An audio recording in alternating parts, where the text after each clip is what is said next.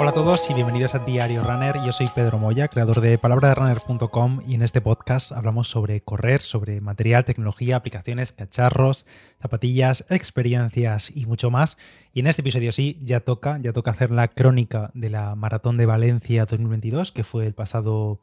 4 o 5 de noviembre, ya no recuerdo, pero bueno, ya sabéis que estuve por allí, os he contado una carrera que hice posteriormente, la semana siguiente hice un 10K, pero tenía pendiente esta crónica de la carrera que como ya sabéis también, tradicionalmente me suelo atrancar bastante cuando me toca hacer la crónica de una carrera importante, un objetivo importante, ya me pasó en anteriores maratones y tal, que eh, acabaron pasando semanas hasta que la hice, pero bueno, eh, siempre dejo pasar unos días para recopilar detalles, para eh, no hacerlo en caliente, pero al final se me acaba pasando, me acaba pasando exactamente lo contrario, vamos, se me hace bola, pero bueno, es lo que hay. Supongo que también es normal intentar desconectar un poquito tras un objetivo importante y eso es lo que he hecho. No he desconectado del todo del correr, ni mucho menos, he corriendo, pero a un nivel de intensidad mucho menor y a un volumen también muy inferior, después sobre todo del 10K ese en Bigastro en 35 30 y pico. Así que vamos a ello, vamos a, recopilar un poco cómo fue aquel día, el día de la maratón, os voy a contar sensaciones, el material que utilicé, la nutrición y más o menos cómo fue la carrera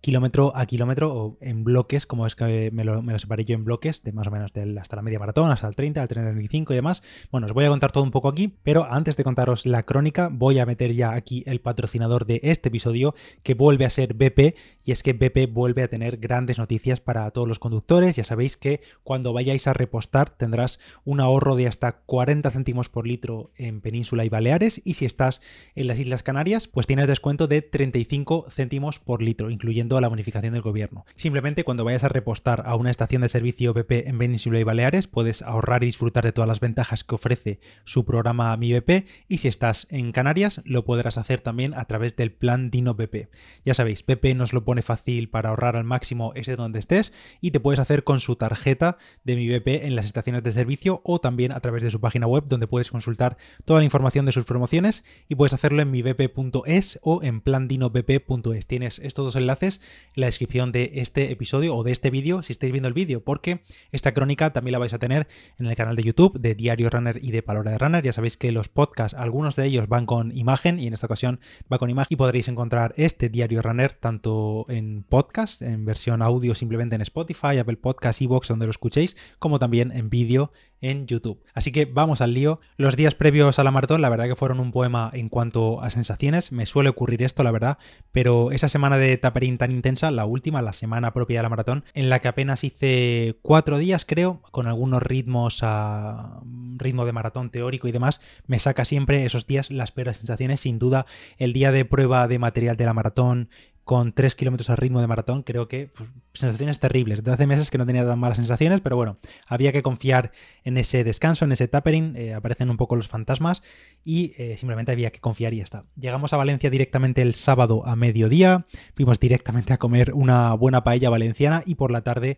a la Ciudad de las Artes y las Ciencias a recoger el dorsal y a visitar la Feria del Corredor, que estaba allí en la Ciudad de las Artes, ya sabéis, la maratón sí lo tiene allí, la media maratón no, la media maratón como comenté em, nos sacaron fuera de la ciudad a un pabellón. Pero bueno, dimos una vuelta por allí a ver la feria del corredor y demás. Y nos fuimos mm, pronto, porque había que irse pronto a la cama, porque el madrugón no iba a ser pequeño. Por si os interesa, que alguno no lo habéis preguntado, yo me pillé uno de los hoteles asociados a la organización. Como recordaréis, mi dorsal me llegó un poco mm, de imprevisto, de sorpresa, en septiembre y claro, a falta de dos meses y poco, pues no había muchos hoteles, o por no decir ningún hotel decente, que no me costase un ojo de la cara en Valencia, centro ciudad. ¿Qué pasa? Que la organización tiene una web que se llama welcomevalencia.com y básicamente en esa web hay un listado de hoteles, tanto en Valencia Centro como en la ciudad de alrededor, en la localidad de alrededor de Valencia, y son hoteles asociados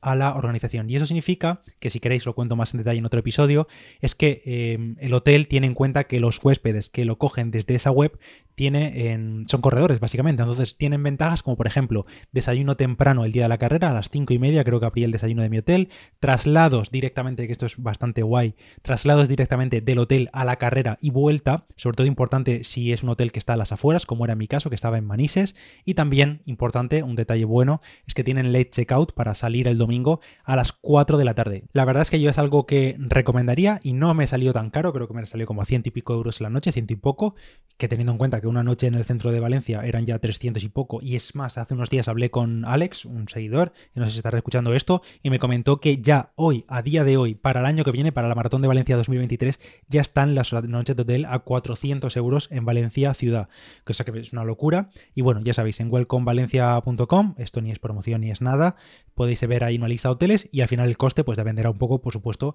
del hotel que pilles. En mi caso creo que me salió por ciento y poco euros eh, la noche de hotel pillándola dos meses antes y estaba en Manises. Y lo bueno es lo que digo, que tiene eh, traslado directo a la carrera, pero lo que menos me gustó fue el traslado de la carrera, del final de la carrera, al hotel, porque hacen un traslado en el que van haciendo ruta por todos los hoteles y la verdad que no fue directo y tardamos una hora y pico en el hotel. Y claro, después de haber corrido una maratón, pues era todo menos agradable eso, estar metido una hora y pico en el, en el autobús, pero bueno, fue como la, la nota más negativa, pero el resto de la experiencia pillando el hotel ahí, bastante guay. Bueno, despertador a las 6 de la mañana lo puse porque el bus hacia la salida salía a las 6.45 y básicamente me desperté, tenía ya toda la ropa preparada y todo y me puse a desayunar, que bajé a por un café al desayuno del hotel, pero yo no desayuné nada del hotel porque me había llevado mi propio desayuno, que repetí la misma estrategia que la media de Valencia, la media maratón, café, mm, tortas de arroz con mermelada, medio plátano también con mermelada, agua y un bidón que llevaba con maltodextrina para ir dando tragos pequeños, no mucho la verdad,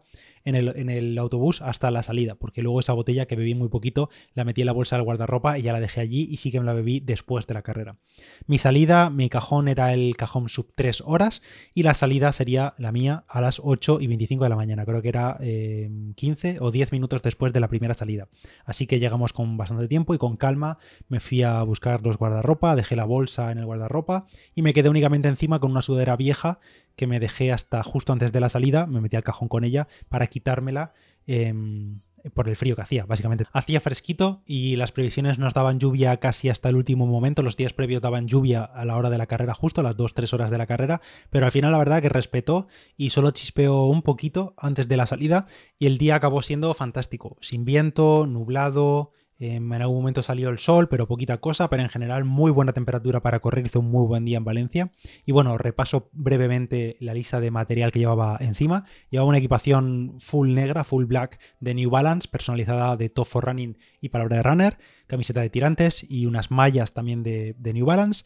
Los calcetines llevaba los One Paul negros, que son los mismos que me han acompañado en todas las grandes carreras de este año. Creo, creo, creo que he utilizado los mismos One Paul en la media de Valencia, la maratón de Sevilla, la maratón de Barcelona. Así que son infalibles y spoiler, acabé sin empollas y sin nada. La verdad que súper contento con los One Paul, súper finos, son casi una media. Cinturón llevaba el Marathon Belt de Decathlon, porque en las mallas de New Balance sí había bolsillos, pero estaban en un lateral y igualmente se quedaba corto para llevar tanto los geles como el bidón de maltodextrina que iba a llevar, de 250 mililitros. Tenéis, por cierto, un episodio aquí en el podcast, en Diario Runner, del Marathon Bell de Decaldón, y intentaré dejar el enlace en la descripción del podcast de este, de este cinturón de running. Las zapatillas ya las sabéis, las New Balance SC Elite 3 recortadas, edición recortadas, para que no me hiciesen molestias en los laterales. Y spoiler también, no me hicieron ninguna molestia durante la carrera. Y por último, llevaba manguitos blancos. Bueno, y a nivel de electrónica, llevaba el Garmin Forerunner 255 en la muñeca, con el Street en la zapatilla y también el pulsómetro Kalenji HRB500 que también tenéis Em, análisis tanto en la web como en canal YouTube y aquí en el podcast también. Y va, funciona, funciona fenomenal. Estoy encantado con ese brazalete. Así que, eh, pues es lo que llevaba en la carrera. Como digo, hacía fresquito, no llovió ni nada. Em, yo llevaba sudadera y calenté nada, un par de rectas en la zona ahí de los guardarropa, hice un poco de movilidad, un poco de así movilidad dinámica y tal, y un par de pises, pasé un par de veces por el baño y ya me fui directo al cajón de salida. Quería estar en la parte delantera de mi cajón sub 3 horas, así que entré con bastante tiempo, como 15 minutos antes de la salida o 20 minutos antes, eh, me, puse por ahí ya y localicé en ese momento a los globos o los prácticos, como se llaman también, de 2 horas 50. Esos días previos estuve hablando con uno de ellos, con Jaime, que es eh, del Running, es en Instagram, y lo vi por allí también en la salida, en, la, en el cajón delantero del cajón de sub 3 horas, había como una zona ahí para las liebres, y a las 8 y 25 puntuales pues dieron la salida, ya estaba todo el pescado vendido, al lío había llegado el momento, pero os cuento antes de contaros la carrera en sí misma, la nutrición, lo que llevaba encima para tomar durante la carrera. Llevaba un bidón de 250 mililitros, los bidones que ya os he comentado en muchas ocasiones, con 90 gramos de maltodextrina y fructosa. Aquí además llevaba disuelto dos pastillas de sales, aunque la verdad que en ese sentido era un poco por asegurar, porque los días previos me había asegurado yo de tomar bastantes sales, de meter sales durante todas las comidas, de meter pastillas y todo, así que digamos que el cupo de sales minerales lo tenía bien cubierto. Ese bidón de 90 gramos de maltodextrina lo, lo iba a complementar con cuatro geles Energy Gel de Procis. Uno me lo tomé antes justo de la salida y esos geles de Procis, como tienen 31 gramos, que estos geles ya sabéis que colaboro con Procis y tenéis un código de descuento en Procis que es simplemente el código PDR, ponéis ahí en Procis en cualquier pedido PDR y tenéis 10% de descuento y además regalos en los pedidos. Pues bueno, con los geles y con la maltodextrina en el bidón, el total eran 214 gramos eh, de hidratos de carbono, unos 71 gramos por hora si hablaríamos de 3 horas, por ejemplo. Pero como comentaré después, hacia el final, este es un punto muy mejorable el día de la maratón porque eh, no salió como esperaba y debo seguir trabajándolo y mejorando la alimentación en carrera, sobre todo a ritmos altos como el ritmo de maratón, que nunca puedo entrenar pues 30-35 kilómetros a ritmo de maratón, como es evidente, y sí tengo que seguir mejorándolo porque es un punto negativo que yo me apunto en, mi lista de, cosas a mejorar en maratón sobre todo. Respecto a la estrategia de carrera, ya comenté en el podcast la semana previa a la carrera que eh, las distintas estimaciones que me daban las distintas aplicaciones, servicios, Street y demás, unas eran más conservadoras, otras eran más valientes, mucho más valientes de lo que yo me veía y estaba claro que no iba a arriesgar tantísimo para las estimaciones más valientes. Entonces mi opción final fue engancharme al globo de 2 de dos horas 50 y ver cómo se desarrollaba la carrera, al menos hasta la mitad de la carrera, hasta la mitad de la, o sea, hasta la media maratón y después seguir viendo. Y en función de esas sensaciones, pues iría tomando decisiones. Además, como decía, justo en la línea de salida vi a los globos ya de 250, los tenía súper localizados, incluso conocía a varios de vosotros en la salida y desde aquí un saludo a Manuel Cardoso, que es un señor portugués que me comentó que me escuchaba desde allí, que tenía muchos fans allí en Portugal. Así que si estás escuchando esto, Cardoso, pues te mando un gran saludo y fue un placer coincidir y compartir una enorme cantidad de kilómetros durante toda la carrera, porque prácticamente él hizo toda la carrera también enganchado al globo de 250 y yo estuve casi a su lado muchísimos kilómetros durante toda la carrera. Bueno, la salida, salida limpia en mi caso, em, sencilla, sin sustos, como digo, yo estaba en la parte delantera del cajón y sí que es verdad que he escuchado crónicas, he escuchado opiniones de otros corredores que corrieron eh, hace unas semanas en Valencia y he visto casos de gente que ha salido en cajones traseros o incluso en cajones rápidos y tuvo problemas de aglomeración por salir a mitad, imposibilidad de pillar ritmo hasta unos cuantos kilómetros después, sin espacio para correr cómodamente. La verdad que no fue mi caso, no os puedo contar, no fue mi caso, yo sentí que la salida fue bastante limpia, pero como digo, también entré con tiempo al cajón y me coloqué casi eh, las tres primeras filas del cajón. O sea, yo estaba muy, muy, muy cerca de la línea de salida, no estaba a mitad de cajón ni nada de eso. Entonces, no sé si hubo aglomeraciones por detrás, seguramente sí, porque claro, hablamos de 30.000 personas corriendo entonces me parece normal que haya alguna aglomeración. Bueno, no sé si normal o no, pero a mí no me ocurrió, vamos. Desde el primer metro me metí en el grupo de 2 horas 50, de los globos que iban a 2 horas 50, e iban a ritmo fijo, pero muy, muy, muy constante, vamos. Eran como un reloj. El primer kilómetro ya salió a 3.56, eh, por tanto salimos bastante controlados, no nos despocamos ni nada de eso, y a partir de ahí todos, absolutamente todos los kilómetros fueron cayendo a 357, 358, 356, 4, vamos, como un reloj iban y yo iba enganchado al grupo, muy cómodo. También coincidí con varios de vosotros por ahí, con José Ferrer, que también me animó mucho eh, desvirtualizarlo por fin, después de tantos, tanto tiempo hablando por el grupo de Telegram y todo eso. El primer kilómetro, el primer 5K, perdón, lo pasamos en 19.49, primer 5 kilómetros de la carrera en 19.49, justo sub 20. Y a partir de ahí empezó mi primera preocupación de la carrera y es que me estaba haciendo pis me estaba haciendo mucho pis, mejor dicho. Y eso que antes de entrar al cajón había descargado dos veces, pero seguía teniendo sensación de hacerme pis todo el rato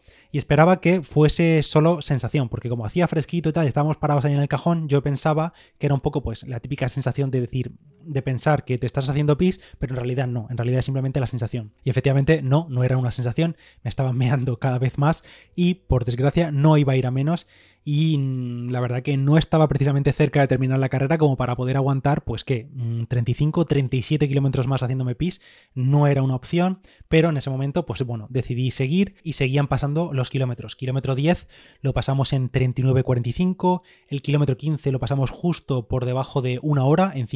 59.50. El grupo, vamos, el grupo era un lujo, el grupo iba clavado pero yo ya no podía aguantarme más las ganas de hacer pis, la verdad. Y lo peor es que cada avituallamiento era todavía peor, porque yo pillaba agua para beber y me hacía más pis. Y llevaba además hidratos en el bidón, en el bidón de 250 mililitros, y todavía me hacía más pis al intentar beber. Así que opté por empezar por los geles y no sé si habéis tenido sensación porque es que además al aguantarme las ganas de hacer pis pues se me soltaba el estómago, iba súper incómodo porque pensaba que me tenía que parar directamente al váter. Bueno, en fin, tenía que parar sí o sí y claro, yo no quería parar porque parar significaba prácticamente al 100% perder el grupo de 2 horas 50. O sea, si me paraba es que me quedaba seguro. Y tendría que hacer después toda la carrera por detrás de ese globo y probablemente no en solitario, pero sí que probablemente iría mucho menos acompañado que si iba en el grupo de, de 2 horas 50. Así que durante 2-3 kilómetros siguientes, a partir de ahí, del kilómetro 14-15, 2-3 kilómetros, estuve pensando la opción contraria, es decir, acelerar, adelantar al grupo y sacarles tiempo de ventaja, parar, hacerme pis y volver a engancharme. De esa forma, pues no me sacarían dando tiempo o directamente yo le sacaría tiempo. Pero claro, eh, luego lo estuve pensando fríamente unos pocos kilómetros, ahí que todavía podía pensar con claridad. Y claro, para sacarles que un minuto de ventaja tenía que acelerar yo muchísimo el ritmo, adelantar al grupo, adelantarles un minuto por delante, luego pararme y luego reengancharme. O sea, yo tendría que haberme acelerado muchísimo para poder hacer eso. Así que descarté esa idea de bombero, la acabé descartando por completo. Eh, entonces, una vez pasada una zona con bastante público, directamente me paré. Me paré, marqué lap y fue una parada de exactamente 47 segundos. Volví a marcar lap y, y arranqué otra vez a correr. Efectivamente, había perdido el globo, como era de esperar, y estaba en ese momento en tierra de nadie. Y detrás del globo, pues como esperaba, eh, había gente, pero ya no habían grupillos, cada uno iba un poco por separado, había como a cuentagotas corredores, luego había algún grupillo pequeño y tal, pero nada, yo eso no me convencía, prefería sin duda ir junto al globo. Y la cuestión es que yo seguía viendo a los prácticos, las banderolas de los prácticos, las veía a lo lejos. Entonces tenía que tomar una decisión y decidí acelerar al, mi ritmo, acelerar mi ritmo y dedicar los siguientes kilómetros a poco a poco recuperar tiempo a ese grupo. Entonces me puse, íbamos en hasta ese momento a 3.58, 4 minutos por kilómetro y yo me puse a 3.44, 3.47, 3.50 y por tanto le iba recuperando como unos 10 segundos por kilómetro a los liebres, al grupo de 2 horas 50. Yo los veía, los tenía a tiro de vista, digamos, no, no se me habían perdido visualmente y simplemente les iba sacando unos 10 segundos por kilómetro. Sí que es verdad que una vez parado a hacer pis, mis sensaciones cambiaron por completo. Vamos, es que era como una carrera nueva. Yo estaba, estaba como tremendamente aliviado porque estaba corriendo unos kilómetros con tantísima incomodidad que ya después de descargar estaba súper aliviado, estaba liberado y para mí, como digo, era como una carrera nueva. Eso sí, sabía que Mirabai había estado moviéndose entre distintos puntos, ya la había visto antes y estaría poco después de yo haber parado, así que iba muy atento a verla entre el público para que al menos se quedase tranquila, porque si veía en el live track que lo llevaba, el de Garmin, que me había pasado, me había parado en seco, pues que supiese que no me había pasado ningún problema, ni que había, pues eso, ninguna lesión, ni nada, ni una caída, ni nada de eso, sino que simplemente me había parado al baño. Y efectivamente la vi, se lo dije, y así, oye, pues también se quedaban un poco los míos un poco más tranquilos.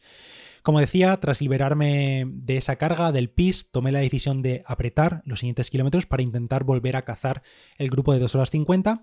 y efectivamente sabía que eso podía ser una, decisión muy arriesgada, la verdad, porque podría salirme muy bien o terriblemente mal y que ese esfuerzo de acelerar esos kilómetros lo acabase pagando en la segunda mitad de la carrera. La verdad que fue tirar una moneda al aire, pero yo tomé la decisión de hacerlo, tomé la decisión de apretar porque psicológicamente ganaba mucho más uniéndome al grupo de las 2 horas 50 que ir el resto de la carrera en solitario, entre comillas, es decir, un poco en tierra de nadie, sin grupo grande. Entonces directamente, como digo, me puse a ritmo de 3.44, 3.47, 3.50 y fui acercándome metro a metro. Y al cabo de 4, casi 5 kilómetros, acabé volviendo a engancharme a la cola del grupo, lo había conseguido y yo me quedé súper tranquilo también porque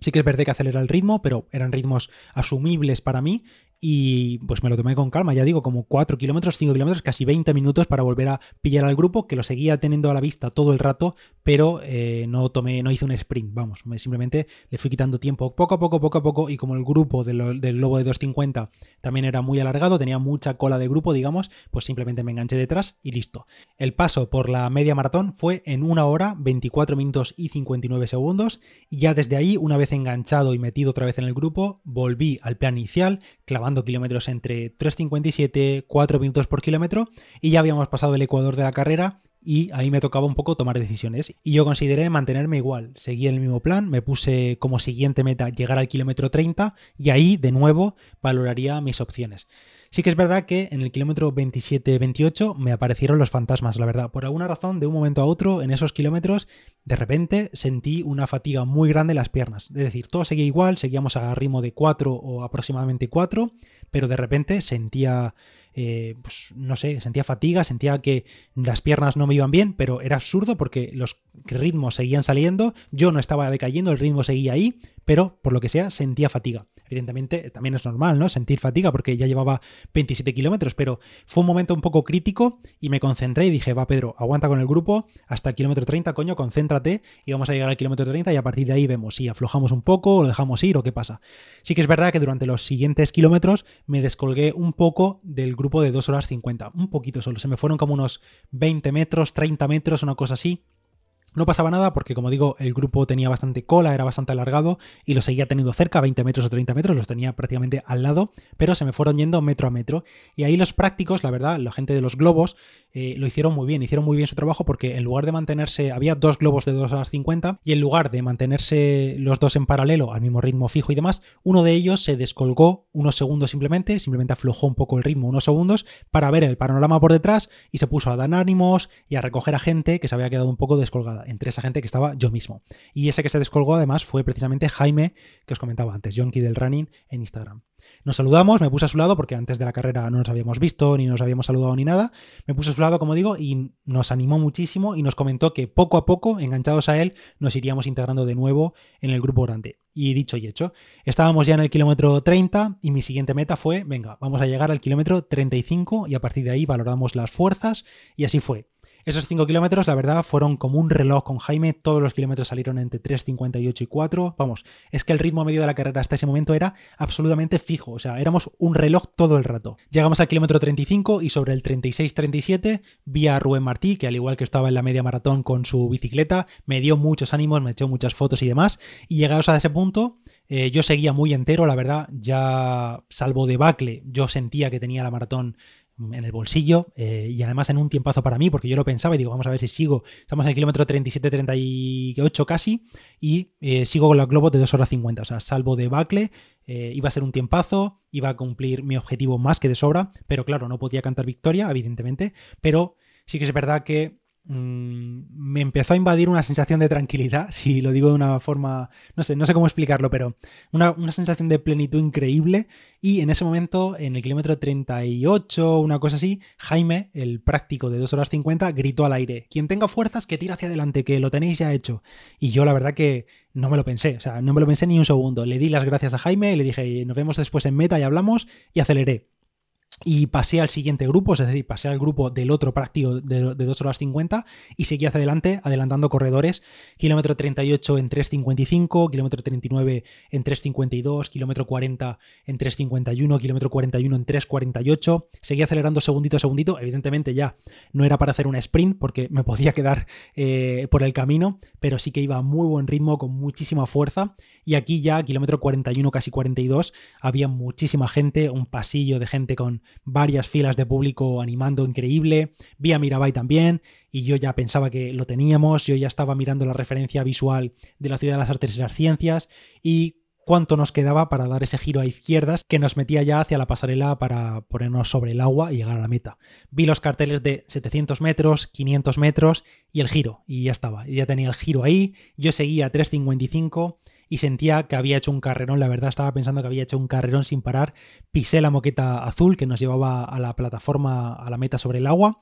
y en esos metros me di cuenta ya que, estaba ahí, que ya estaba hecho y no, no aflojé el ritmo porque luego viendo el track no aflojé el ritmo durante esos metros, pero me tomé unos segundos para mirar al público, disfrutar del ambiente, abrí los brazos, iba sonriendo, miré las gradas de público que estaban abarrotadas ya a esa hora, a la gente alrededor. Em, quedaban 50 metros para el arco y vi el crono, 2 horas 48 minutos y pico segundos. Y me salió un grito de rabia, de alivio increíble porque todo había salido bien, yo había llegado con fuerzas, estaba disfrutando un montón de la llegada. Y por cierto, justamente ese momento del grito, la verdad que me hizo mucha ilusión porque luego quedó capturado por fotografías, por el fotógrafo Jerry Sang, que me pasó las fotos después y la verdad que son espectaculares, son un recuerdo eh, increíble para toda mi vida. Y finalmente el tiempo oficial fueron 2 horas, 48 minutos y 56 segundos, es el tiempo oficial de la clasificación, a un ritmo medio toda la maratón de 3 horas 58 minutos por kilómetro. La verdad que es súper constante, sin decaer el ritmo en ningún momento.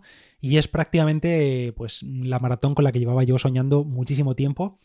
y que tras pasar por meta, pues la verdad que fue inevitable no emocionarme y llorar un poco, porque, porque sí, porque lo llevaba soñando mucho tiempo, eran muchos meses trabajándolo y, esforzándome y bueno, ¿qué os voy a contar? Todos sabemos lo mucho que se lucha un objetivo y ya cuando lo consigues, pues es como el, el sumum total y te viene todo abajo y es imposible no llorar. Ahí en la meta volví a coincidir con muchos de vosotros que pude desvirtualizar, que pude saludar, volví a coincidir, por ejemplo, con José Ferrer, amigo del grupo, que llegó poco después y como digo, nos desvirtualizamos literalmente en el grupo de 2 horas 50 y luego ya nos vimos en meta, que me alegré mucho por él porque llegase tan bien también.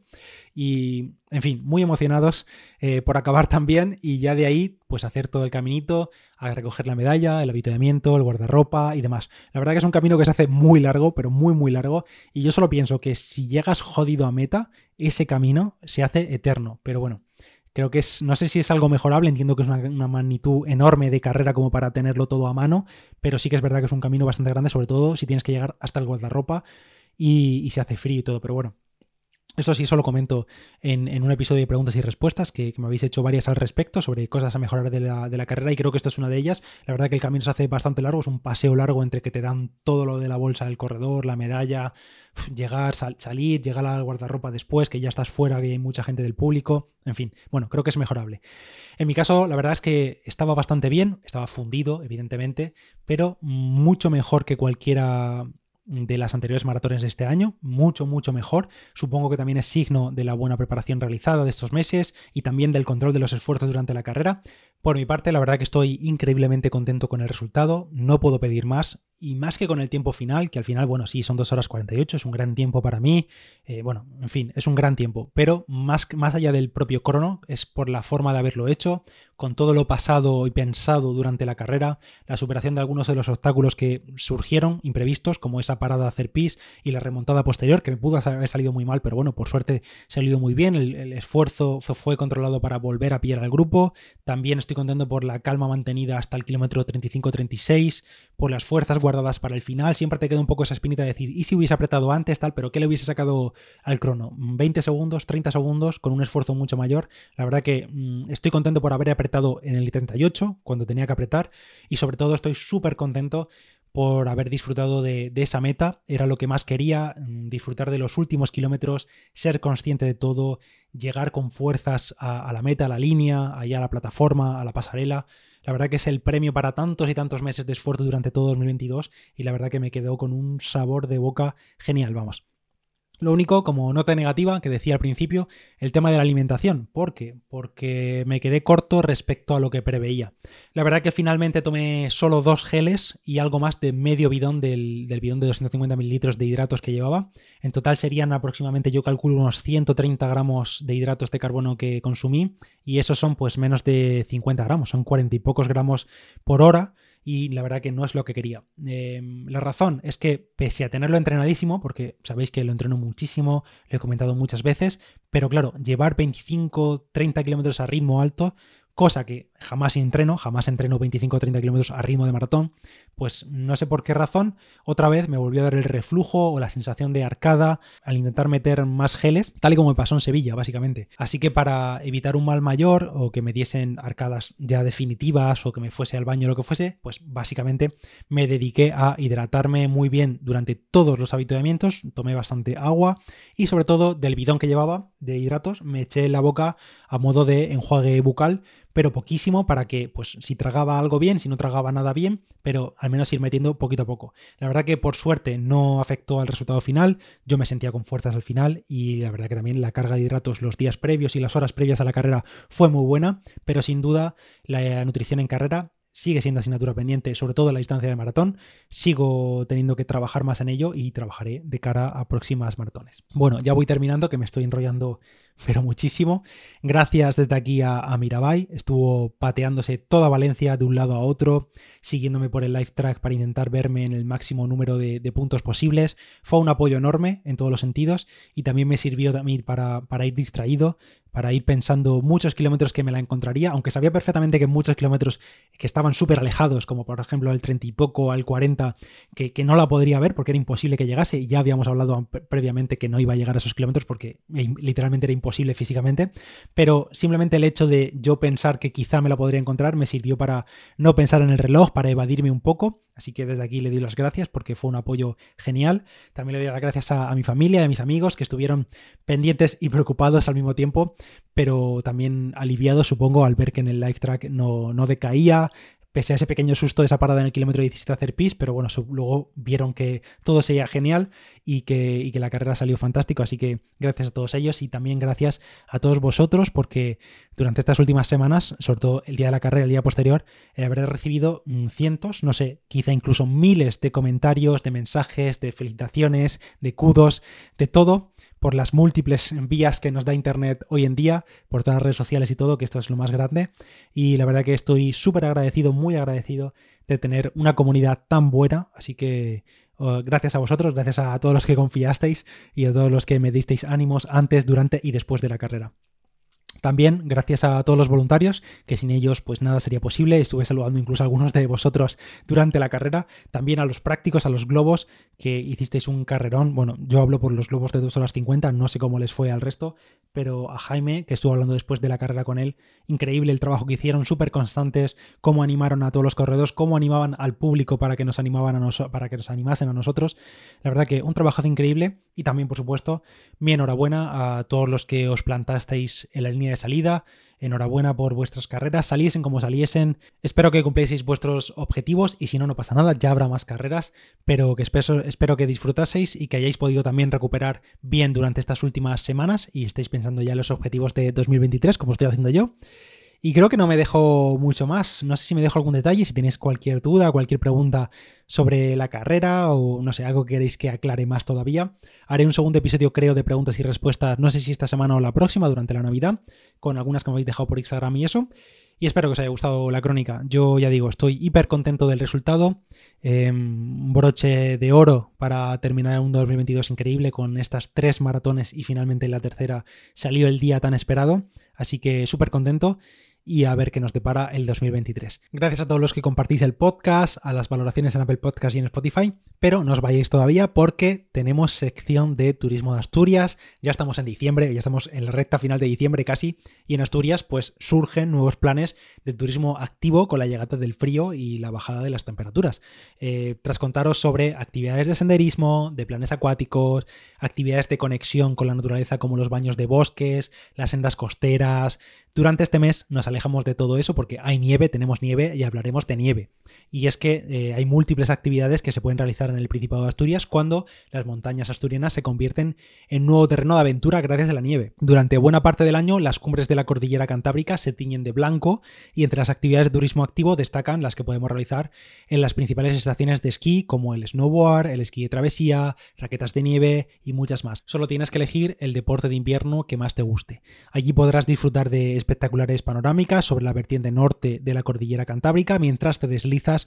por alguna de las pistas de Fuentes de Invierno y de Valgrande Pajares, que son las dos grandes estaciones que tenemos allí. Recuerda que en turismodeasturias.es podrás consultar el estado de las pistas, echar un vistazo para ver cuáles están habilitadas antes de visitar la zona, sobre todo, y muy importante esto, échate un ojo antes de todo porque evidentemente las actividades con nieve siempre dependen de las condiciones climatológicas y es mejor asegurarse antes, tanto en turismodeasturias.es como en fuentesdeinvierno.es como en valgrande-pajares.com, que son las páginas web, tenéis toda la información ahí para poder ver el estado de las pistas. Si quieres evadirte de todo, podrás disfrutar de la sensación de abrir huella en la nieve de las montañas asturianas con unas raquetas en los pies, o si por el contrario te apetece descansar, te apetece un plan de relax total, los paisajes y la belleza de sus aldeas nevadas se disfrutan todavía más al calor de la chimenea. Como comentaba, las estaciones de esquí principales son Fuentes de Invierno y Valgrande Pajares. Fuentes de Invierno es la estación más moderna de la cordillera cantábrica y cuenta con un dominio de 8,7 kilómetros esquiables, a los que dan acceso 5 remontes de última generación. Además combina pistas y remontes tanto para los aficionados más nobles como a los más expertos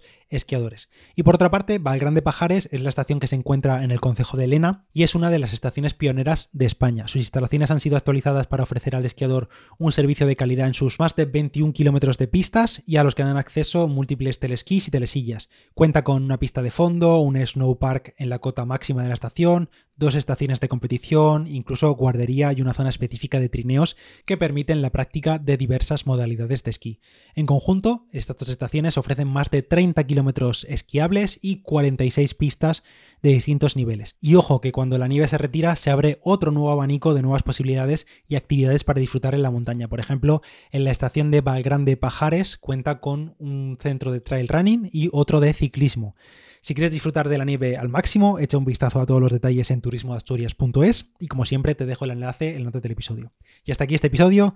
Gracias a todos por escuchar. Espero que os haya resultado amena la crónica de la Maratón de Valencia. Yo soy Pedro Moya, Palabra Runner en Instagram y en Strava, que tenéis por ahí también la actividad en Strava por si queréis curiosear los datos de la carrera. Y nos escuchamos en el próximo Diario Runner. Gracias a todos. Chao.